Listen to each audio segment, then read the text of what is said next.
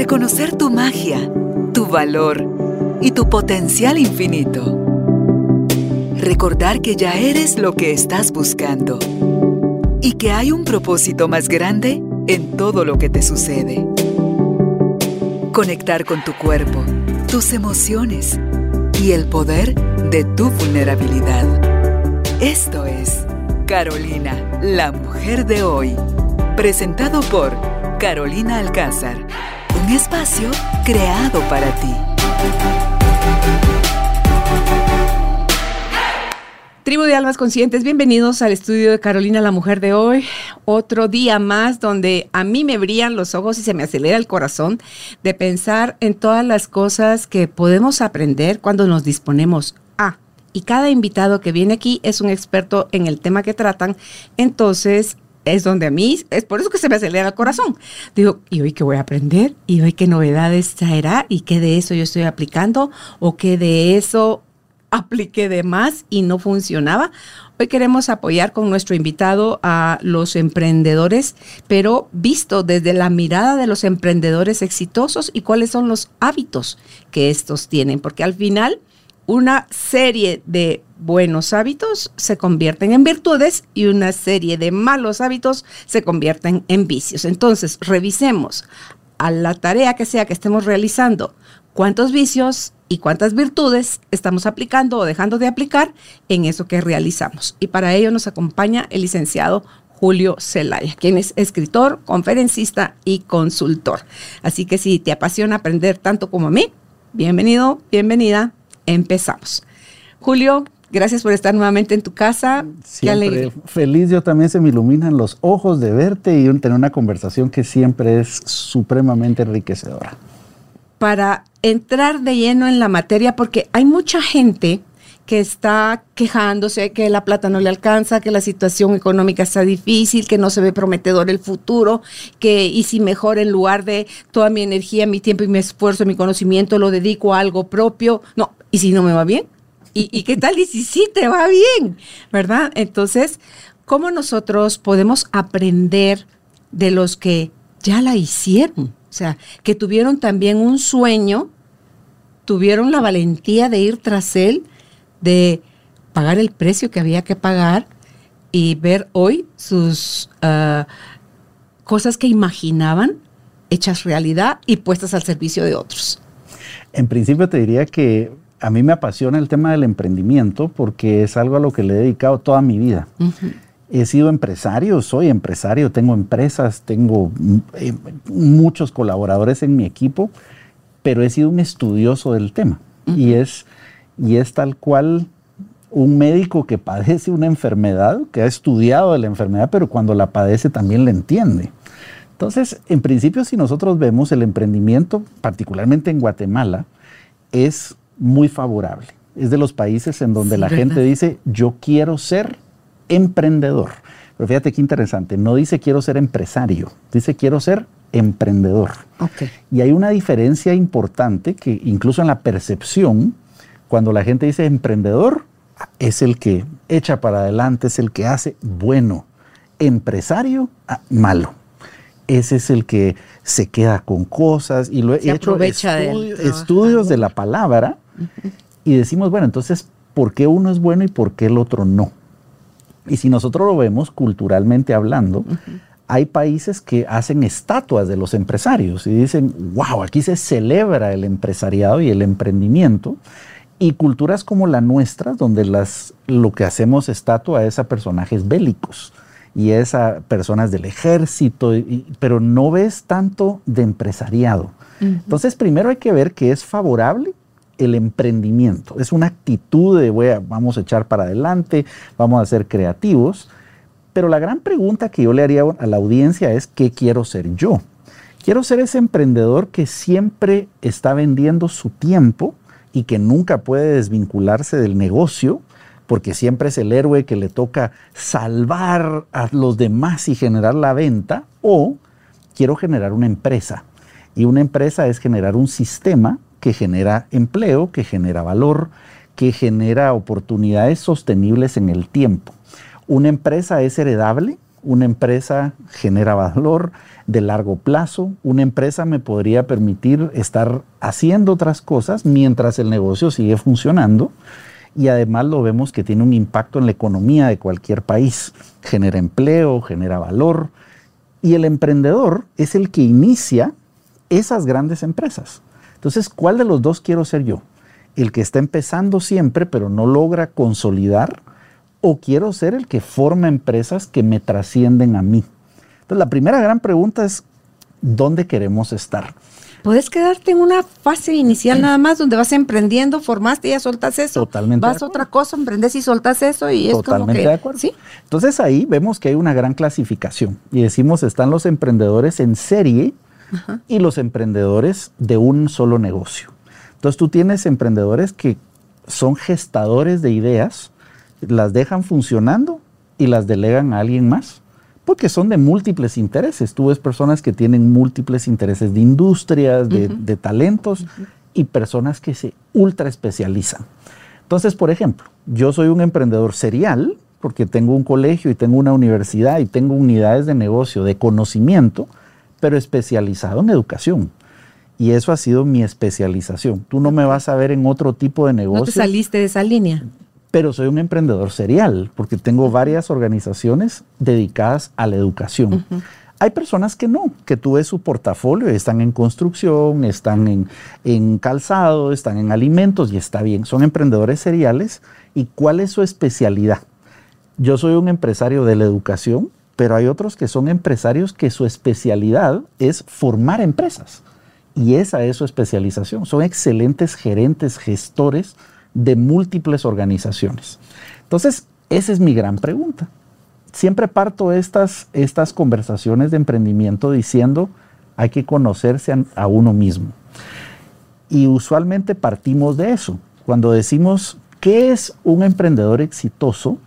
La pregunta que yo le haría a nuestra audiencia es, ¿cómo defino el éxito? Hay personas que lo van a definir por dinero, número de empleados, lo van a definir por cierto estatus, lo van a definir por cómo es su empresa. Mi definición, por ejemplo, es tiempo. Para mí el éxito es igual a tiempo. Es decir, ¿qué tanto tiempo puedo tener para hacer diversas cosas que me interesan a mí? Y esa definición de éxito, que es muy personal, yo defino el éxito igual a tiempo. O sea, el mejor manejo del tiempo para ti es parte del éxito que tú tienes. Es parte del éxito. Ahora, ¿por qué? Los americanos tienen una frase que se populariza que dice time is money. El dinero es tiempo. Yo no creo que eso es así. Yo creo que el tiempo es vida y la vida no la puedes comprar con dinero. Porque tú, aunque tuvieras todo el dinero del mundo, no podrías comprar vida. Entonces a lo que le dedicas tu tiempo es lo más sagrado que hay. Por esa razón, los emprendedores cuando a veces tienen su plan de negocios y me dicen, mira, pero esto va a ser rentable porque solo es mi tiempo el que le voy a invertir. Entonces es gratuito. Yo digo, es lo más caro que tienes. Y la única variable que no puedes multiplicar. Claro. Entonces cuando nosotros vemos qué diferencia hay entre un Elon Musk, entre un Tim Cook contra nosotros, tienen las mismas 24 horas. Lo que hacen es maximizar su productividad dentro de ese mismo tiempo. Y la vuelta que le dan al dinero también. Muchas cosas cosa. se apalancan. Y ese concepto de apalancamiento es cómo hago que las cosas sucedan a través de otros sistemas, de otras personas, de otras empresas. Es algo que no es tan fácil comprender, pero es una de las principales claves de todo emprendedor exitoso. Entonces, lo primero, ¿quién soy yo? ¿Cómo defino mi éxito? Es la primera, la primera variable. Pero fíjate, en esa primera, conocerse uno a sí mismo. Uno cree que porque anda con uno por todos lados ya se conoce, Total. pero no es cierto. Totalmente. ¿Eres consciente de cómo reaccionas ante un problema en las crisis? Cuando te, si te traicionan o si desconfías o si, o sea, o si confías. O sea, cuando tú no tienes claro de dónde surges tú y si tu raíz está manchada, picoteada, tu forma de reaccionar viene desde el inconsciente y vas a arremeter total. contra todos de cualquier Total, forma. total. En, en sentido de más de defensa y ataque que de, que de construir. Entonces, Eso creo yo, Julio, que vale la pena recalcarlo y reforzarlo. Totalmente. Porque tú te dediques a lo que te dediques, tu individuo te vas a llevar a todas partes. Sí. Y tú, ese tú que todavía no quieres conocer o que tienes esas partes en sombra, son las que desde ahí a lo mejor viene tu sabotaje. O desde ahí viene todo tu, tu impedimento o tu, o tu arrogancia o tu lo que sea. O sea, viene de ti, no viene del exterior. Entonces, conocerse a sí mismo es vital ya qué concepto tienes del éxito y para qué quieres ser exitoso. O sea, porque pienso en alguien muy cercano a mí, querido, muy querido por mí, donde le digo yo, me dice ella, yo hice todo el dinero que hice para demostrarle a mi papá Ah, que yo no necesitaba su, su ayuda económica. Entonces, sí.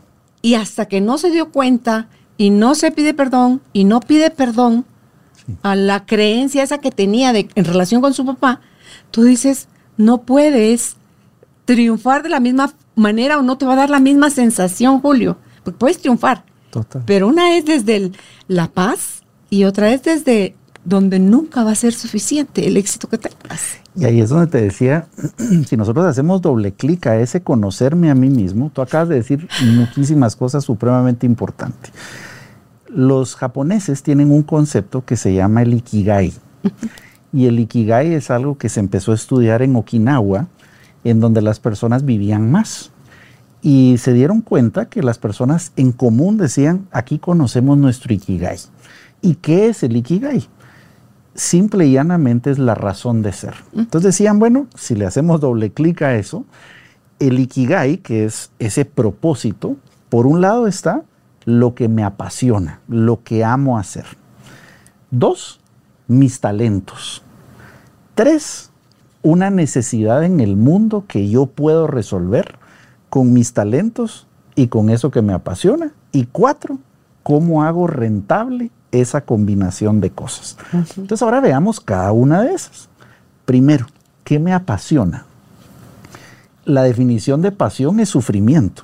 No es gozo, es sufrimiento. Pasión es sufrimiento, eso significa la palabra. Entonces, ¿qué me hace a mí sufrir que yo digo, yo necesito resolver esto, porque yo sufro?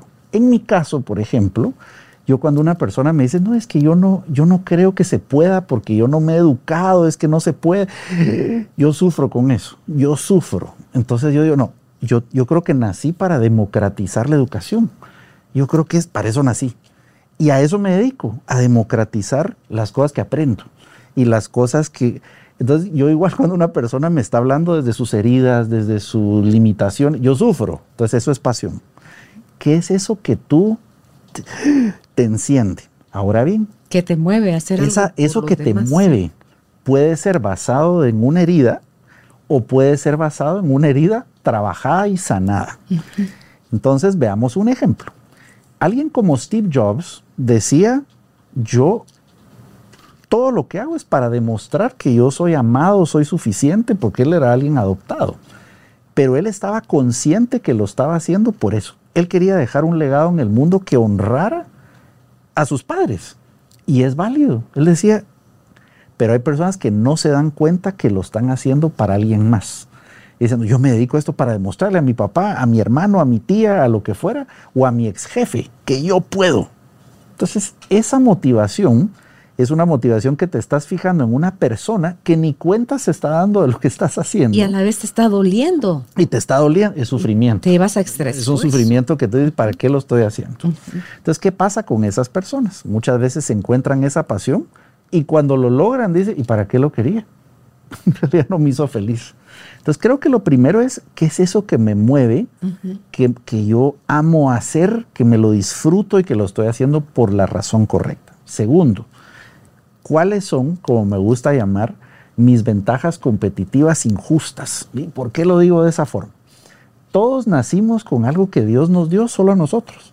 Y es injusto. Y tú dices, pero ¿por qué esta persona es tan carismática? ¿Por qué esta persona tiene tanta habilidad para dibujar, para cantar, para lo que fuera? Es con lo que nació. Y todos nacemos como si fuera un rompecabezas, donde todas las piezas van a encajar, pero tú no sabes qué estás construyendo. Entonces ahí es donde está el acto de fe de la vida, es des- descifrar, bueno, ¿por qué nací aquí? ¿Por qué soy bueno en esto?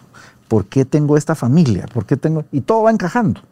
Entonces, conocer mis habilidades y mis talentos. Hoy oía a Juan Luca Martín, Juan, si así se llama, y dice, cuando a ti te pasa algo, si inmediatamente te vas adentro y dices, ¿qué cosa, qué virtud tengo yo que desarrollar de esto que me está pasando?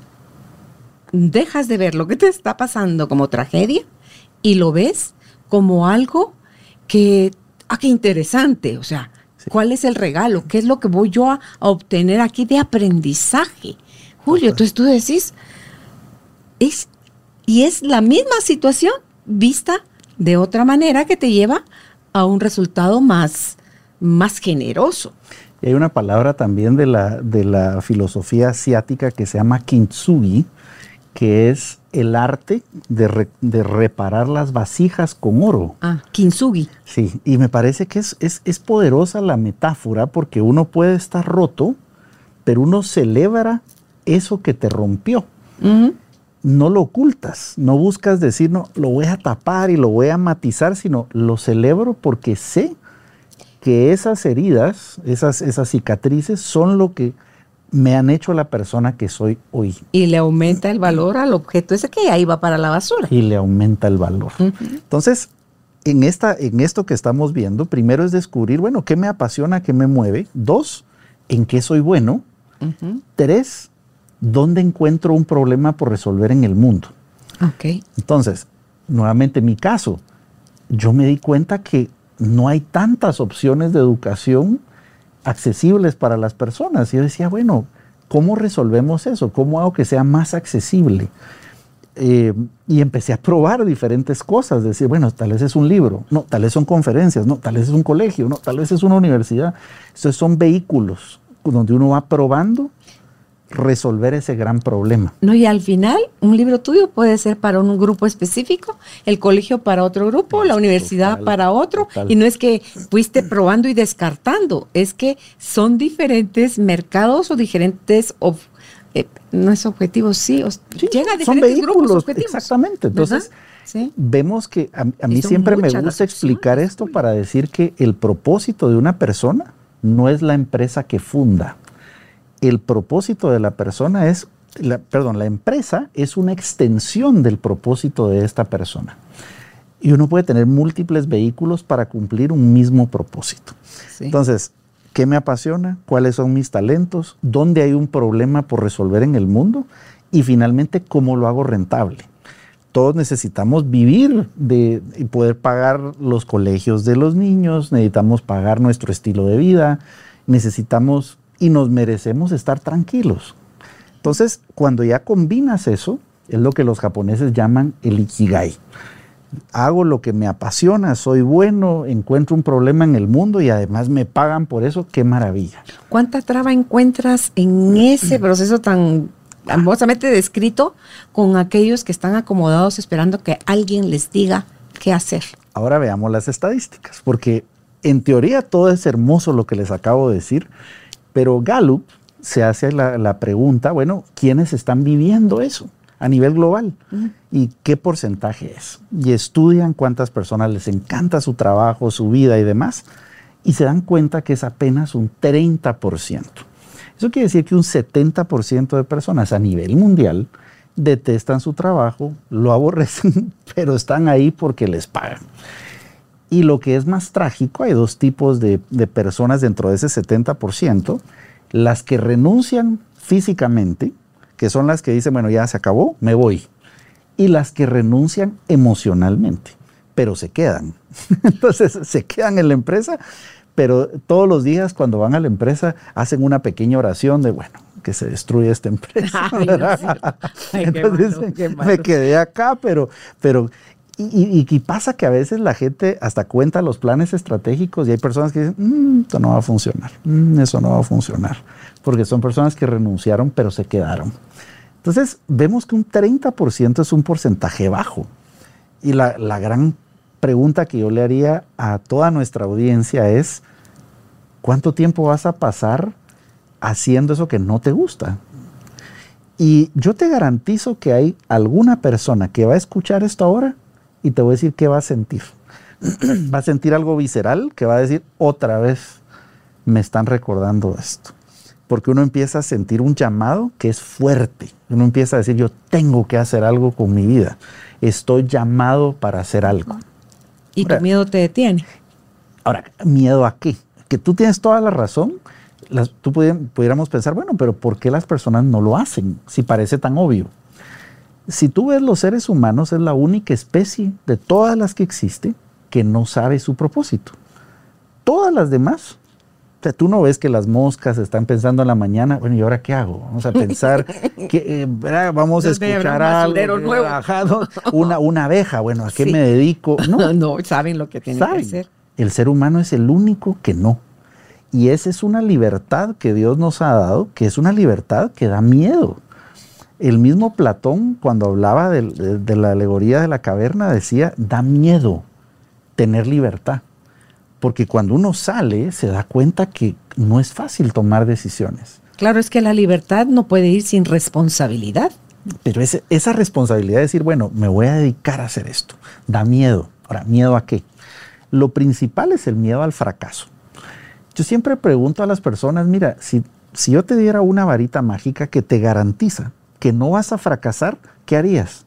Y les cambia la cara. Ah, no, entonces ya sé qué haría. Haría tal cosa entonces ve y hazlo. Mm. Porque eso... Tú eres la varita. Tú, tienes esa varita mágica.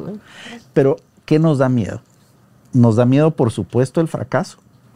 Nos da miedo el fracaso público. Claro, que se burlen de ti. Que te digan, ah, yo te lo dije. Y no que te iba tan bien, pues. Y que las preguntas que te hagan. Ah, ibas a hacer eso. ¿Y, y cómo vas? Tú no te imaginas, por ejemplo, cada vez que yo he publicado un libro, cuántas personas se acercan y cuánto has vendido. ¿Y cuánta plata hiciste? ¿Y qué? Son preguntas de, cualificar el éxito relativo. ¿Sí? Pero la pregunta correcta no es esa, es ¿qué aprendiste en el proceso? ¿Se logró lo que querías, el impacto que querías tener? ¿Qué está siendo parte de tu propósito? Entonces, nos da un miedo de sentir que no vamos a lograrlo, que vamos a perder porque esa es otra. El miedo más importante es a perder. Si tú ves, los vendedores de seguros lo saben perfectamente bien. Ellos juegan al miedo de lo que vas a perder. Entonces te dicen, usted no tiene un seguro de vida. Imagine perder su empresa. Imagine perder sus casas, sus propiedades. Nosotros reaccionamos más al miedo, a lo que voy a perder, a lo que puedo ganar. Así que la vida es tal cual una pista de aterrizaje de un aeropuerto. Y si lo vemos, todos tenemos en promedio, si eres hombre latinoamericano, 75 años en esa pista. Si eres mujer latinoamericana, son 80 años en esa pista. Y eso sabemos que es finito. ¿Qué estamos haciendo dentro de esa pista? Esa es la gran pregunta. Hay personas que se van a tardar 40 años en esa pista y van a decir, no, el resto de mi vida lo voy a hacer a eso que me apasiona. Otros que los van a hacer desde los 10, otros que lo van a hacer a los 20. Pero ¿qué hacen los emprendedores exitosos? Entre más temprano empiezan a probar y pulir lo que quieren hacer, saben que van a maximizar su pista. Entre antes, mejor. Hay gente, Julio, que lo puede empezar a hacer como en forma de hobby. Eso que quiere, eso que le mueve, pero quiere también tener la otra seguridad. Y lo empieza y lo vive y se va metiendo y metiendo hasta que pa, corta lo que el, el ingreso fijo para ya poderse dedicar a lo que es su sueño. Y están los otros que no van a pasar de tenerlo como un hobby, eso que les apasiona. Yo creo que la variable clave que hacen los emprendedores exitosos los emprendedores exitosos le ponen un tiempo a las cosas, le ponen una meta. Hay una fecha específica para cada cosa. Y yo sé que suena como si fuera una carga, pero la realidad es que las personas que están determinadas a hacer, a hacer algo son de metas, son de cuantificar las cosas. No conozco a nadie, absolutamente nadie, que haya sido exitoso en su vida en diversas variables que no defina claramente lo que quiere lograr en cualquier área. ¿Qué significa tener un buen matrimonio? Bueno, clarifica esa meta. ¿Qué significa tener una buena empresa? Bueno, clarifica esa empresa. ¿Qué significa tener éxito en mi vida? Clarifica esa meta. Yo tengo un médico que aprecio mucho que, que me decía, mira Julio, conmigo tú vas a hacer lo siguiente, te vas a pesar todos los días. Vas a tener una báscula inteligente que se va a conectar un app y esa app la voy a ver yo. Y te vas a pesar todos los días. Si dejas de hacer eso, ya no te puedo atender. Yo, bueno, qué, qué radical. Qué radical. No te imaginas esa persona cómo ha cambiado todos mis hábitos. Porque el tema de pesarme todos los días ha hecho que yo mida mi sueño, mida mi peso. entonces ya me doy cuenta, estoy consciente. No hay cualquier variante, él te inmediatamente, Julio, ¿qué pasó? ¿Qué pasó? ¿Qué dejamos de hacer? ¿Por qué es importante tener una meta tan clara y una rendición de cuentas? Mm. Porque te hace consciente. Y entre uno más... Con, tú hablabas de la inconsciencia, hago esto pero no me di cuenta por qué lo estaba haciendo. Creo que los emprendedores tenemos que ser conscientes. Y eso significa poner mi meta. Si yo estoy trabajando en una empresa, pero yo, quiero probar a hacer algo más, bueno, ¿cuándo lo vas a hacer? Yo tenía una persona que, que que trabaja en una empresa de telecomunicaciones y yo hablaba de estos conceptos y se me acerca con mucho miedo al final del entrenamiento y me dice, Julio, qué pena. No sé cómo decirte esto, pero yo quisiera ser actor y soy ingeniero en electrónica. ¿Qué hago? Le digo, pues dedícate a ser actor, prueba a hacer eso. No, pero imagínate, eso significa que entonces ya no voy a hacer nada. No, pero ponle un tiempo a eso. Entonces empezamos a platicar. Yo le decía, mira, ¿Qué tiempo tienes disponible? Bueno, los fines de semana. Y le gusta también a tu familia. A mi familia le fascina el tema del, arte y a mis hijos y a mi pareja. Bueno, empiecen a hacerlo juntos. ¿Cuánto tiempo le piensas dedicar? No, ¿sabes qué? Vamos a estudiarlo los sábados en la mañana. Buenísimo. La cosa es que ahí se quedó un tiempo, ya no pasó nada, no volví a saber de esta persona, hasta que de pronto recibo una invitación que me alegró el día. Me decía, Julio, te invito al lanzamiento de nuestra primera obra de teatro con la compañía teatral que formamos en familia. Yo, Dios mío, qué, qué bendición. Bueno, yo estaba sentado allí y le pregunto, mira, ¿y renunciaste? No, porque descubrí que el teatro no es de todos los días, puedo combinar esto y otra cosa las producciones que hago son altamente tecnológicas. Entonces requieren de un ingeniero en electrónica que pueda ver que las luces estén sincronizadas. Entonces encontré por qué estudié ingeniería en electrónica. Entonces combinó lo que hacía. Tiene las dos cosas. No renunció de su trabajo porque sabía que lo podía hacer los fines de semana. Se logró combinar con su familia.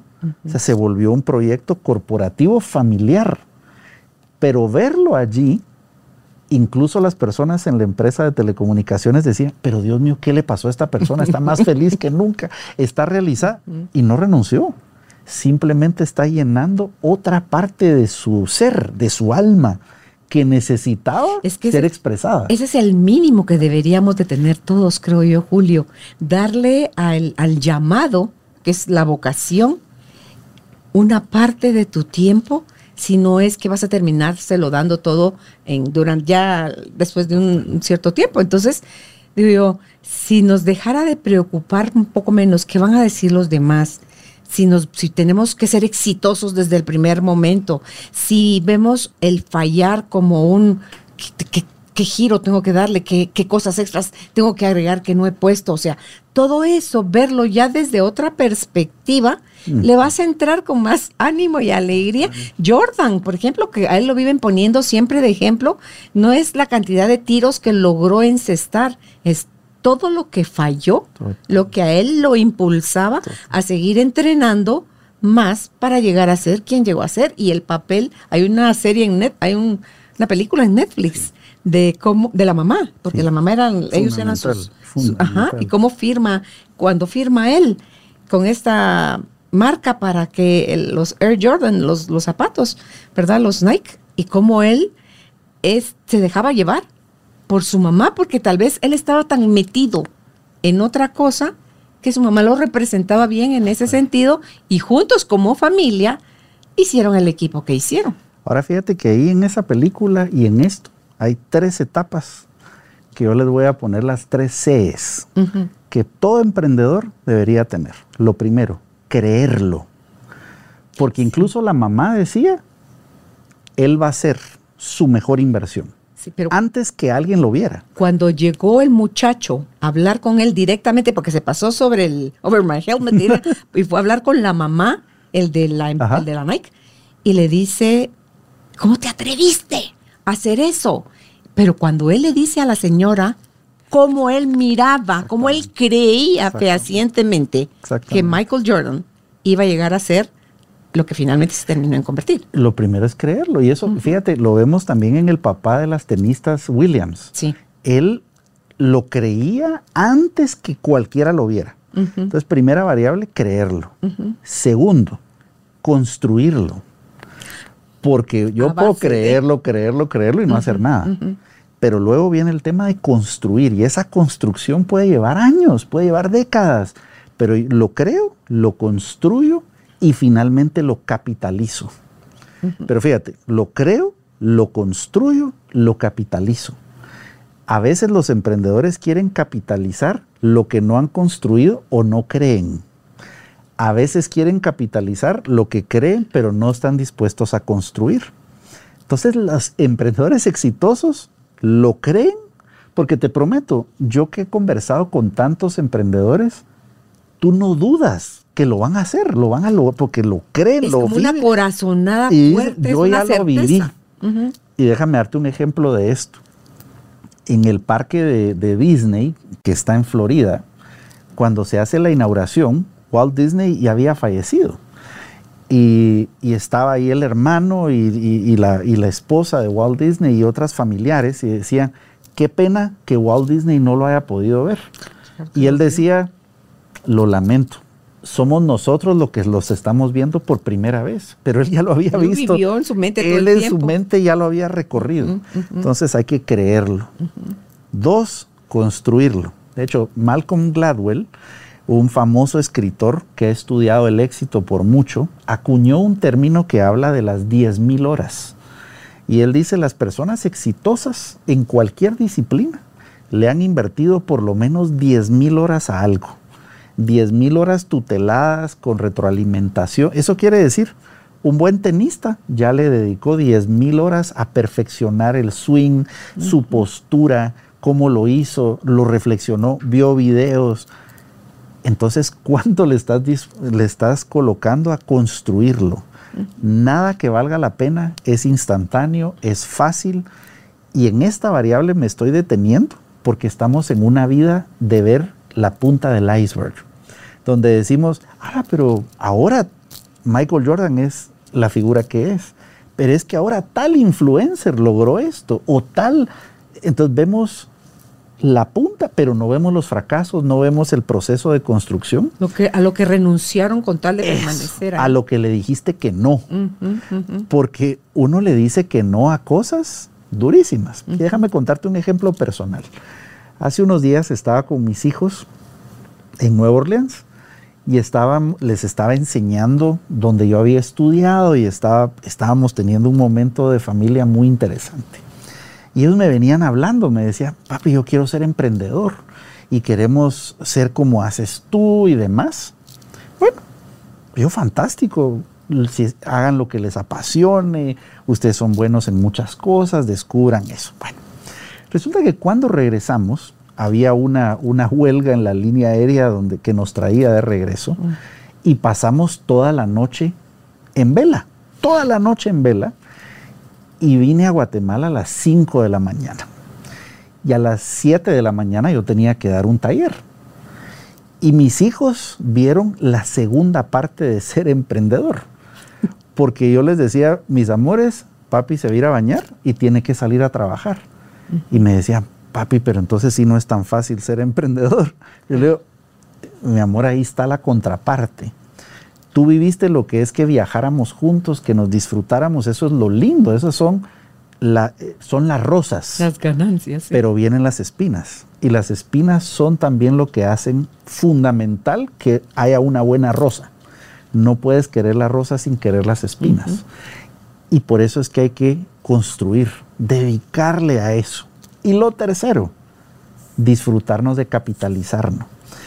Tú no te imaginas cuántas personas no pueden cobrar su trabajo o lo regalan porque no creen en su valor. Y eso es otra cosa que, hay que trabajar en esa estima de las personas, que las personas que, que saben, que creen y que le han invertido, pueden cobrar tranquilamente, porque saben que se merecen también tener un rédito y saben que su trabajo también le da trabajo a otras personas, que hay costos, que hay muchas cosas. Entonces, recapitulo, hay que creerlo, hay que construirlo y hay que aprender a capitalizarlo. ¿Qué ha pasado mucho, mi querida Carolina? Que hay vidas que uno ve en redes sociales y uno mira una vida editada. Y uno dice, ha de ser fácil ser emprendedor. Ha de ser fácil hacer lo que hace esta persona. Pero no estás viendo necesariamente lo que implica llegar al supuesto éxito que se está viendo. Por eso hay una foto que a mí me fascina de, Michael Phelps, el famosísimo nadador olímpico y campeón olímpico, donde tú ves que Michael Phelps está viendo para adelante y tienes al segundo lugar viéndolo a él. Esa foto que recorrió el mundo me parece ahí, está la diferencia. Y profunda. Mm. Hay que fijarse en tu, propia meta, no en lo que están haciendo los demás, porque cada quien es un alma diferente que está buscando su propia luz y que Dios no nos dio propósitos compartidos siempre. A algunas personas les dio propósitos compartidos, pero nos dio primero un propósito individual. Y ese es el que hay que buscar. ¿Qué les dirías a estos papás que hay niños que vienen como con el chip de emprendimiento. Y lo ves más común eso en Estados Unidos, donde voy a recolectar latas y las vendo, o voy a hacer limonada, o voy a, o sea, las cosas, actividades, o voy a cortar la grama, voy a repartir periódicos, o voy a, o sea, todas esas cosas. Hay niños que tienen la chispa. Y desde pequeñitos andan haciendo trueques o andan haciendo, o sea, intercambiando sus servicios por los de alguien más, ¿verdad? Entonces, ¿qué les dirías a estos papás que tienen hijos así pero sus propios miedos quieren limitar a los chiquitos. Importantísimo. En principio, ¿qué les diría? Fomentar lo que están viendo. Es decir, si yo veo que mis hijos están aprendiendo a vender, hay que fomentarlo, hay que premiarlo, hay que, hay que hablar más del tema. Si veo que mis hijos están, están empezando a trabajar, hay que fomentar que trabajen, que, que, lo disfruten, hay que darles a leer del tema. A mí me encanta hacer un ejercicio con mis hijos que nos sentamos. ¿Qué edad tienen los tuyos? Juan Ignacio tiene 14, ya va para 15, y Natalia tiene 11, va para 12. Okay. Y ha sido algo que hacemos desde mucho tiempo. Nos sentamos en los aeropuertos, en los centros comerciales, y yo les digo, bueno, vamos a asumir que ustedes son los consultores de esa empresa. ¿Cómo harían para aumentarle sus ventas? Entonces se van. Mm, vemos que el rótulo, papi, los precios, esto, la gente, pero tener esa conversación hace que ellos estén más despiertos. Les despierta su creatividad. No les doy mesada porque yo les digo, mis amores, con mucho gusto, ¿qué vamos a hacer juntos? ¿Y cuánto se quieren ganar? Perfecto. ¿Qué vamos a hacer para conseguir eso? Entonces, por ejemplo, mi hija quería un iPad, entonces, ¿cuánto cuesta el iPad? Listo yo te puedo... ¿Qué actividades para ganarte? ¿Qué vamos a hacer? Entonces ellos hicimos hasta un libro juntos. Entonces ellos son los que me preguntan cómo van las ventas, papi. Ah, vamos a ver, mire, ¿cuánto costó el costo de impresión? ¿Qué podemos hacer para bajar eso, papi? ¿Por qué? Porque ya se vuelve... ¿Están sus intereses metidos ahí? Ajá, pero son, les fomento que sean emprendedores. Porque ellos me decían, papi, pero en el colegio tal amigo les dan mesada, pero acá no, porque la vida no es así. O sea, entonces yo les pregunto, ¿quién creen que les da la mesada a papi?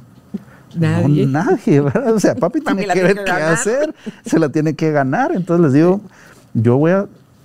Entonces incluso una vez me preguntaron, papi, ¿y tú qué nos vas a heredar? Nada, excepto dos cosas. Educación, y mundo. Ustedes van a viajar conmigo, van a, van a aprender de mundo y educación. Mm. Con eso pueden hacer lo que quieran. Lo que quieran. Porque las cosas que yo estoy haciendo es lo que papi quería hacer, pero no cuenten con ellas. Porque yo les contaba una anécdota de un empresario que, que junta en París a toda su familia. Esto fue un caso real. Junta, tenía ochenta y tantos años, junta a toda su familia en París, nietos, bisnietos, a todos. Los invita a todos a un hotelazo, a un viaje espectacular y le pregunta a un hijo, abuelo, muchas gracias, ¿y este viaje a qué se debe? A que este es todo lo que les iba a heredar, lo estamos gastando hoy, ya no les voy a dejar nada. Pero este recuerdo me lo voy a llevar yo para Hasta siempre. Hasta el sin sabor, qué desgracia. me mataba Hasta el sin sabor que les queda. No me perdí la cara que hicieron. Decía, qué mal. decía, yo me voy a llevar un recuerdo y ustedes se van a llevar un aprendizaje. Y me pareció una anécdota tan fantástico. De ¿Y de verdad no les dejaría nada? No sé, ya no sé. Ya, no sé ya se había disfrutado la cara, no se había disfrutado de todo. Que nosotros decimos, bueno, ¿qué significa la vida? Este, esta persona definía la vida como ser coleccionista de momentos, de momentos. Entonces, ¿qué mm, les diría a estos padres? Primero, vean que ustedes son facilitadores de la vida de alguien más, que no les pertenece. No es su vida, es la vida de alguien más. Que nosotros somos facilitadores por un momento, porque nuestros hijos son más maestros para nosotros que nosotros para ellos en muchos casos y que tenemos que verlos como una vida diferente a la nuestra. Ahora bien, creo que los padres tenemos que hacer un proceso de conocernos y de sanar múltiples cosas. Sí. Uno de los mejores consejos que me dio un terapeuta cuando yo me estaba divorciando, me dijo, mira, tú tienes una hija y un hijo, ¿verdad? Sí. Perfecto. ¿Quién se parece más a ti? ¿Quién se parece más a la mamá? Le dije, bueno, la realidad es que nos tienen cosas de los dos, pero creo que mi hijo es más como soy yo, mi personalidad, y creo que Natalia es más como su mamá. Ah, buenísimo. Entonces te voy a dar el mejor incentivo para que tú sanes todos tus temas. Lo que tú no sanes con tu pareja, tú lo vas a proyectar en tu hija. Sí o sí. a sanar se ha dicho. A sanar se ha dicho. Y me dijo, mira, tú tienes que aprender solo a ver lo bueno de la mamá de tus hijos, porque lo vas a ver reflejado en ella. Y mira, santo remedio, yo hasta la fecha hay gente que me escucha hablar de la mamá de mis hijos tan positivamente que hasta me pregunta, Julio, pero ¿no será que tú quieres regresar con ella? ¿No la superas? por qué te divorciaste? ¿Por qué? Yo digo, porque es una persona maravillosa que aprendí a ver solo lo bueno que tiene y lo veo reflejado en mis hijos. Entonces, claro. Ahora, veámoslo a la inversa. Si uno no sana, uno lo proyecta. Y uno empieza a decir, ay, es que tú eres igual a tu papá, igual a tu mamá. ¿Y por qué haces esto? Entonces estoy proyectando en la vida de alguien más. Entonces veámoslo con ejemplos. Si en tu casa tú sufrías con el dinero y las conversaciones eran de sufrimiento en torno al dinero, muy probablemente vas a proyectar eso en la siguiente generación. Y vas a decir, no, yo no quiero que sean empresarios porque el empresario es el que sufre por el dinero. No necesariamente. O sacrifica a la familia. O sacrifica a la, familia. Es workaholic. Y nunca vamos a ver, o se enfermó, o se murió por esto. Es válido. Pero hay que reconocer que una cosa no necesariamente está vinculada a la otra. Hagamos un ejercicio. Suponte que en esta mesa yo tuviera un bebé que no tiene, no tiene conciencia, lo coloco acá y lo dejo que camine libremente, que gatee, perdón, va a gatear, se va a caer y se va a golpear en esta alfombra que es azul. Ese bebé, cuando vea el azul, va a gritar, va a llorar y tú no vas a entender por qué. Tiene ese recuerdo reflejo. ¿Es culpa de la alfombra? No. ¿Es culpa del azul? Tampoco. Es el contexto en el que fue puesto. Entonces el empresariado muchas veces pasa eso. A veces yo vengo y quebré una empresa y asocio empresa mala. No necesariamente. Fueron otras variables las que me llevaron a eso. Así que yo soy un optimista, tú sabes, de yo creo que podemos lograr grandes cosas, pero tenemos que prepararnos para emprender. Creo que tenemos que aprender de otros mentores, tenemos que rodearnos de gente que dé esos frutos. Yo soy parte incluso de la directiva de la Asociación de, Emprendedores de Guatemala. participo en una directiva donde rindo cuentas todos los meses a otro grupo de empresarios. Son empresas que facturan más de un millón de dólares al año. ¿Por qué eso es importante? Porque yo digo, yo voy a aprender de otras personas que ya están dando ese fruto en particular. No le puedo pedir a mi pareja, no le puedo pedir a mis hijos que me ayuden en temas donde quizá ellos no han pasado por ese tema. Pero tengo grupos de mentores. Tengo socios que ya son empresarios consolidados, que han logrado grandes cosas. Aprendo de ellos, escucho consejo y no creo saberlo todo. Ese es otro tema que yo diría fundamental. Y no te dejas de actualizar, pues, o sea, estás perennemente aprendiendo. Porque te voy a dar una variable que este es el año de la inteligencia artificial y es un hecho. Yo puedo hacer con algunas herramientas de inteligencia artificial lo que 10 personas de mi equipo podían hacer. Pero entiendo que la tienen parada porque empezaron a tener ya los primeros tropizos y bloqueos empezaron a, dejar de entrenar la siguiente versión porque empezaron, incluso los creadores de estas plataformas decían, es un riesgo existencial para la humanidad. Creo que está muy limitada todavía. Es cierto, te puedes sacar un texto, en menos de cinco minutos ya te redactó, pero cuando tú ya lo revisas y lo analizas, tienes que corregir un montón, te usa es como que hace copy-paste de aquí, de aquí, de aquí, pero a la velocidad de la luz y te lo, a ver si le sirve. Y usted de los haraganes que ni siquiera va a revisar su texto, aviéntese y des el color, ¿verdad? Entonces. Me, llamaba la atención que. Entonces está limitada todavía la inteligencia. El 3 de julio se limita esa plataforma porque empiezan a decir, no, nos dimos cuenta que estaba metiéndose a, usar contenido que no tenía derechos de, de autor y no los estaba respetando y estaba entonces la hora la vamos a limitar y empiezan a limitar ciertas cosas. Pero imagínate esa tendencia. Pero luego la parte humana, esa no se la van a poder meter Estoy nunca. De acuerdo. Nunca. Y esa es la variable que yo hago. Yo digo, usted sea un empresario despierto, pero actualizado, en donde uno diga, bueno, ¿qué está pasando en el mundo? ¿Qué está pasando con las herramientas?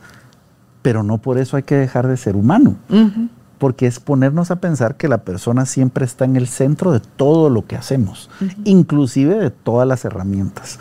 Pero creo que debemos de volvernos eternos aprendices. Si queremos ser líderes o expertos, tenemos que ser eternos aprendices. Y es que cuando nos gusta aprender, no hay día de Dios en que anda uno como con sus antenitas de vinil, así de radar y tanto. Aprendes de todos, compartes lo que has aprendido, pero aprendes de un montón de gente todos los días, Julio, todos. Pero ¿sabes cuál es el ingrediente, mi querida Carolina? La humildad. Porque uno, con la suficiente humildad, uno puede aprender de cualquier persona.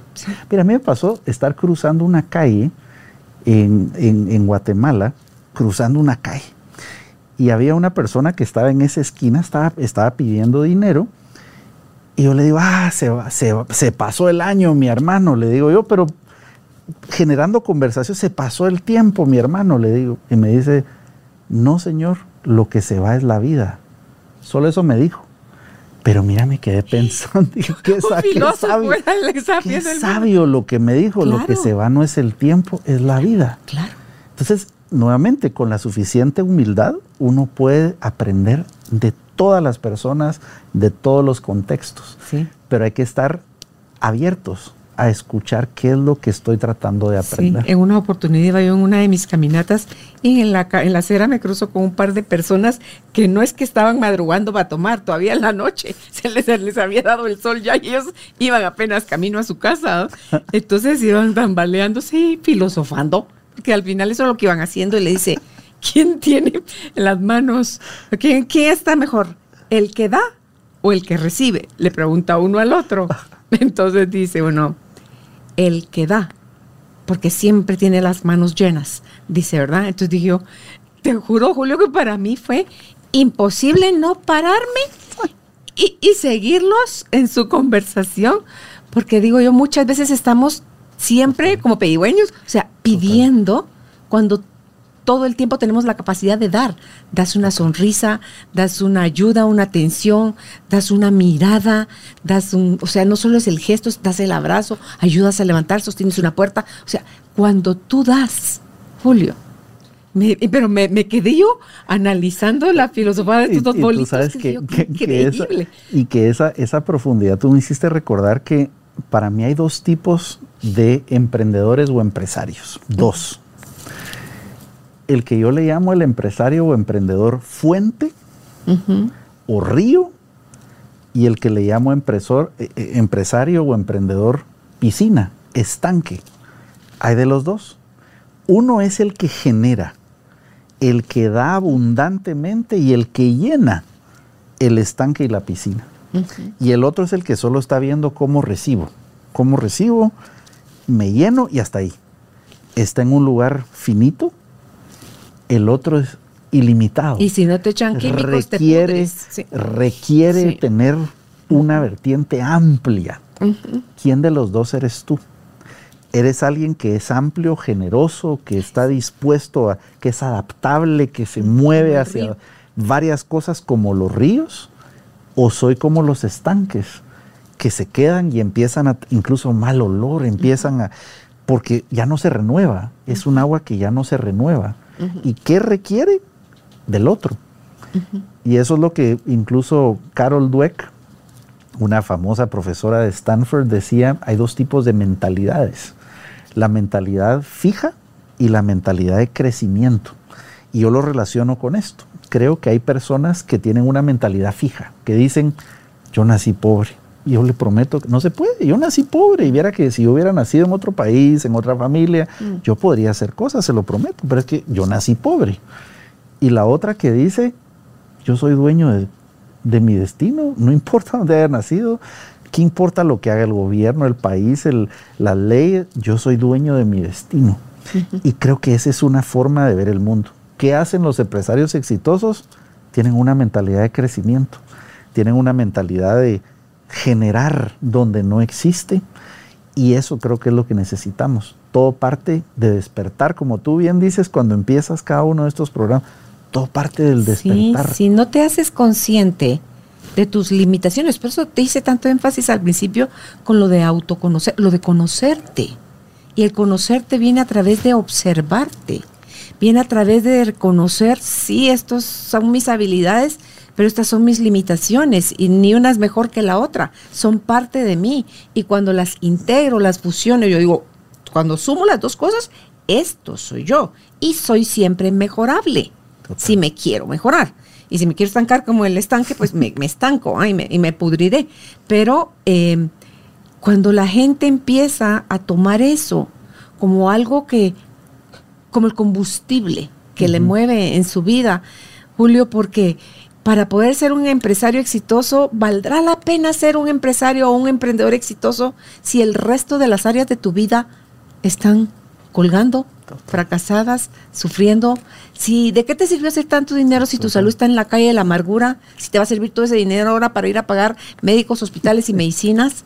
Si tu relación con la gente no es amigable, o sea, si nadie quiere estar contigo, o sea, es al final toda el, tu vida en equilibrio, puesta al servicio, como tú bien dices, de qué puedo con lo que yo sé y ya soy, no es cuando yo me vuelva en aportarle algo a alguien más, porque yo no sé si a ese alguien más le voy a cambiar la vida con un pequeño gesto, Julio.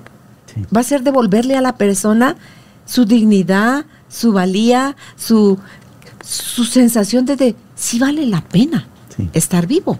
Entonces es, de aprovechar. y sabes que es algo que si nosotros vemos en el mundo hay suficiente abundancia de todo, sí. de alimentos, de recursos, lo que está es mal distribuido. Mal administrado por nosotros. Mal administrado. Ahora, ¿por qué?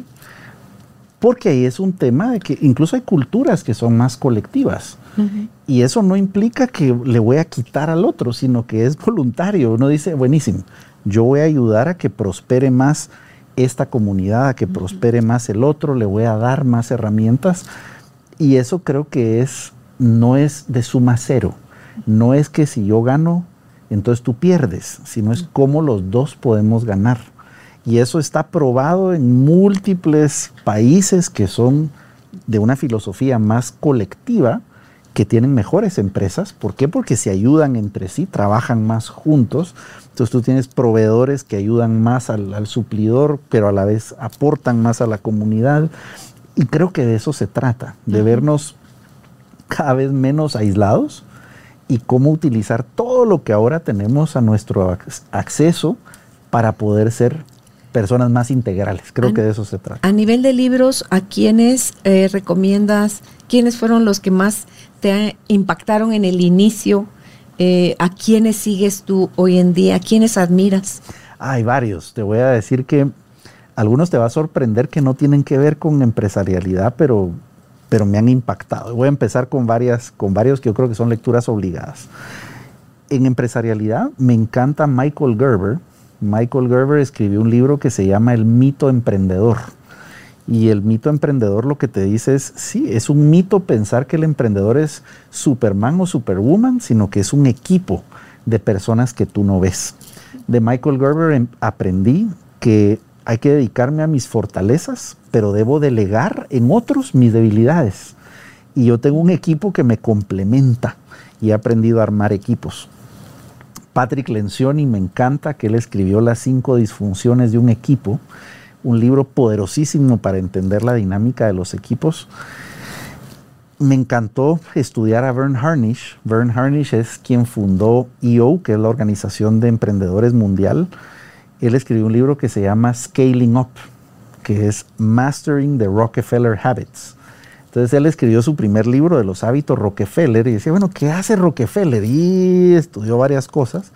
Y después en este libro de Scaling Up lo lleva a un método, que es uno que a mí me sirve para planificar, para hacer. Pero hay otros, como Mindset de Carol Dweck, que te dice, bueno, ¿cuál es la mentalidad que debe tener la persona? Finanzas personales, alguien como Dave Ramsey, que escribió La transformación total de su dinero, parece un libro poderosísimo. Pero hay libros como Los cinco lenguajes del amor, por ejemplo, de Gary Chapman, mm. que me ha ayudado a entender a las personas dentro de mis empresas, a mis clientes, a mis colaboradores, que me ha parecido poderosísimo. Y hay un autor que, que, sigo, que admiro mucho, que es Simon Sinek. Simon Sinek escribió un libro que se llama Start with Why.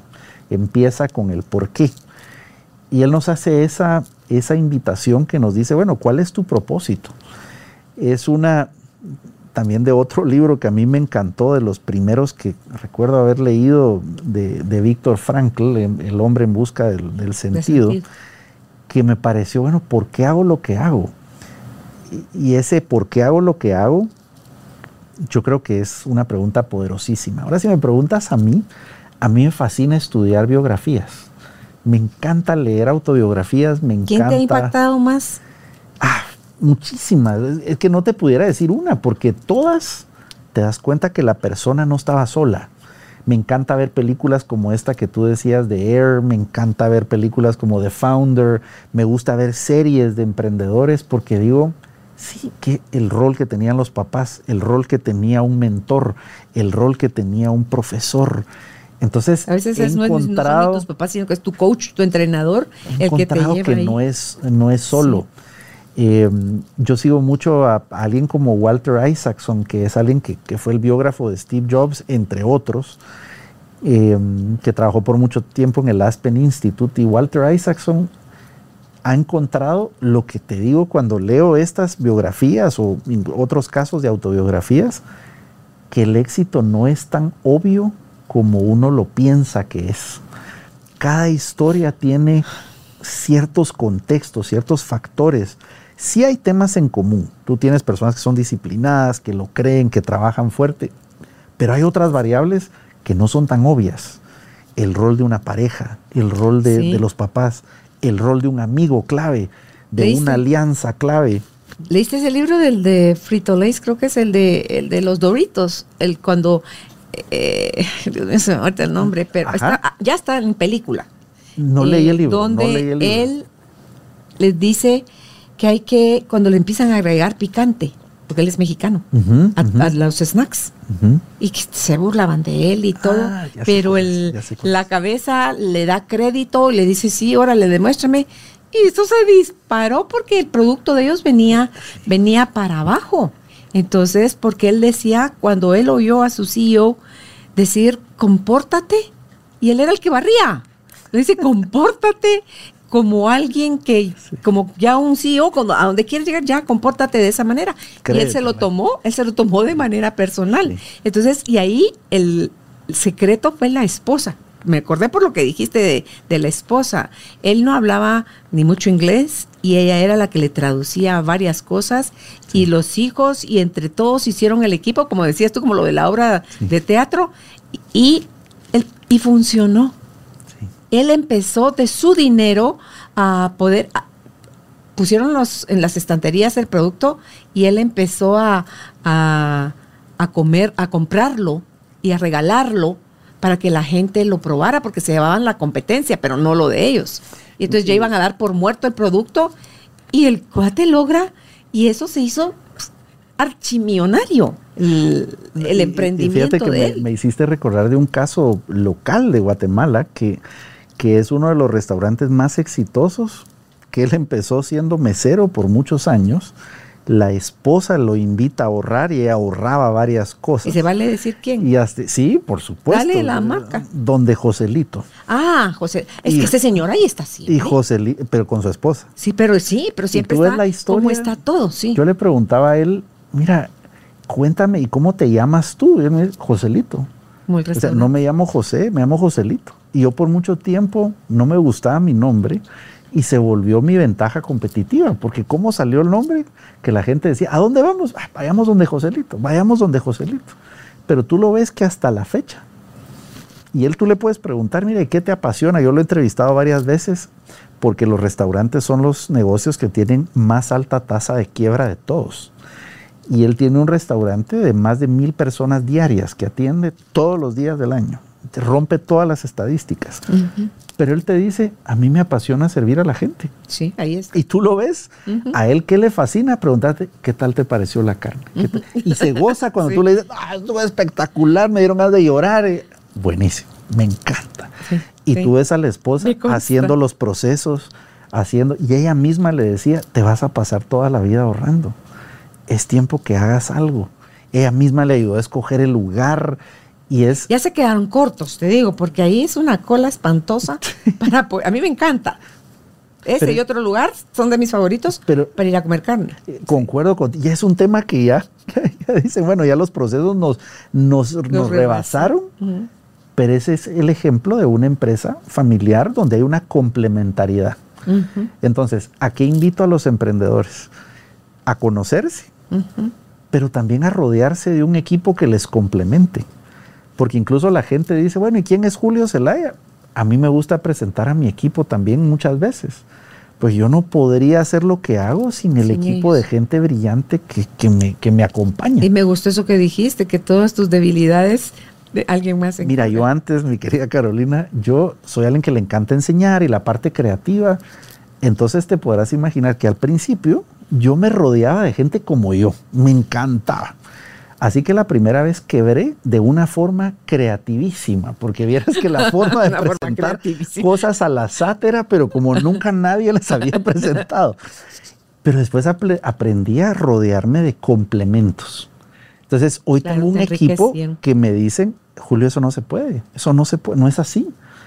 Y yo eh, aprendo a escuchar, bueno, sí tienes razón. Ya, respeto, veo que me estás viendo que yo vea otra cosa diferente y a la vez yo los reto a ellos. Pero no se ha visto también que no se puede y resulta que sí se podía. Ese es el tema. Ah. Que me dicen, mira, pero estás viendo estos riesgos y esto. Nos retamos mutuamente. Yo les reto en ampliar la visión, el entusiasmo. Y ellos en aterrizarme. Y ellos en aterrizarme. Y entonces, antes yo no me gustaba eso. Ahora lo celebro. me encanta que me aterrices porque sí, mi entusiasmo me puede a no ver todos los riesgos que puedo estar asumiendo. Sí. Entonces creo que el equipo de complementariedad, esa es la clave. Que te permita hacer lo que a ti te gusta, pero tienes a otras personas que te están ayudando a lo que a ellos les gustan. Claro. ¿Cómo se llama ese libro de que las de tus, tus mejores vacas se hacen las mejores hamburguesas? Sí, de las vacas sagradas. Ah, de las vacas se sagradas. hacen las mejores hamburguesas. Sí. Me encanta Sí, ese libro. sí, porque tú tienes todos tus con- preconceptos o cuando eres rígido, así tiene que hacer. Esas son las vacas sagradas. Total. Entonces tienes que mandarlas al matadero y hacerlas carnita molida para, para poder hacer tus mejores hamburguesas. Y eso pasó con la pandemia, pasó con muchos cambios, está pasando con la inteligencia artificial, con muchas cosas que están cambiando los, pre- los, los paradigmas básicos de muchas cosas, de no se puede. Bueno, resulta que sí, Sí se puede. podía. Ay, que sí se podía, pero de otra forma. Gracias a Dios existen esas personas del, del si se puede. Ante 99 no se puede. Total. Watch me, es como dicen, o sea, mira cómo sí se puede. Total. ¿Verdad? Y, y- hay otras donde ese watch me va a hacer enterrarte los dientes contra el piso, pero Así se. ¿cómo, claro, cómo saber si no hiciste el esfuerzo por buscar hacerlo? Sí. Solo sabes probando. que a mí me, me encantaría dejarles esta frase. Yo he entrevistado a muchas personas a lo largo de mi vida y hay un grupo que me fascina, que son personas que han pasado los 85 años. Ujú. Y es un grupo que me disfruto preguntarles. Yo le digo, mira, ¿qué le dirías a tu versión de hace 50 años? Y la variable que he visto en común, todas las personas me suelen decir una frase dicha de diferentes formas, pero la esencia es la misma. Te vas a arrepentir no de lo que hiciste, sino de lo que no hiciste. De eso te vas a arrepentir. No te quedes con la duda. Y creo que es una filosofía para emprender, no te quedes con la duda. Si, ti- si este programa te hizo decir, "No, yo tengo que hacer algo, no te quedes con la duda. Pruébalo. No te quedes con la duda. Claro. No, nadie te lo va a decir. Es, corre riesgos. Corre riesgos porque ahí vas a encontrar o la derrota o la victoria. Pero ¿cómo lo vas a saber No si te no lo quedes con la pruebas? duda. Sí. Pues gracias, Julio, por haber No, estado gracias con a nosotros. ti, sé que vas para afuera de viaje ahorita que estamos grabando esto, terminar. Valoro el que hayas, No, te hayas hombre, extendido por Yo acá. feliz, feliz de estar acá. Y por siempre venir a compartir con tanta alegría y tanto optimismo esto que, que tú disfrutas como un quehacer. No, Así muchísimas gracias. Julio. ¿Dónde pueden ustedes seguir a Julio Zelaya si es la primera vez que oyen o saben de él? Porque a lo mejor tú no eres de Guatemala y no has llegado, no ha llegado a ti la información de Julio. Su página eh, es www.juliocelaya.com y en todas las redes sociales está así, como Julio Zelaya. Gracias, Julio. Gracias a ti. Gracias, gracias. Gracias por ser parte de esta tribu de almas conscientes. Comparte este episodio para que juntos sigamos expandiendo amor y conciencia. Recuerda visitar nuestra página www.carolinalamujerdehoy.com.gt. Encuéntranos también en redes sociales como Carolina la Mujer de Hoy.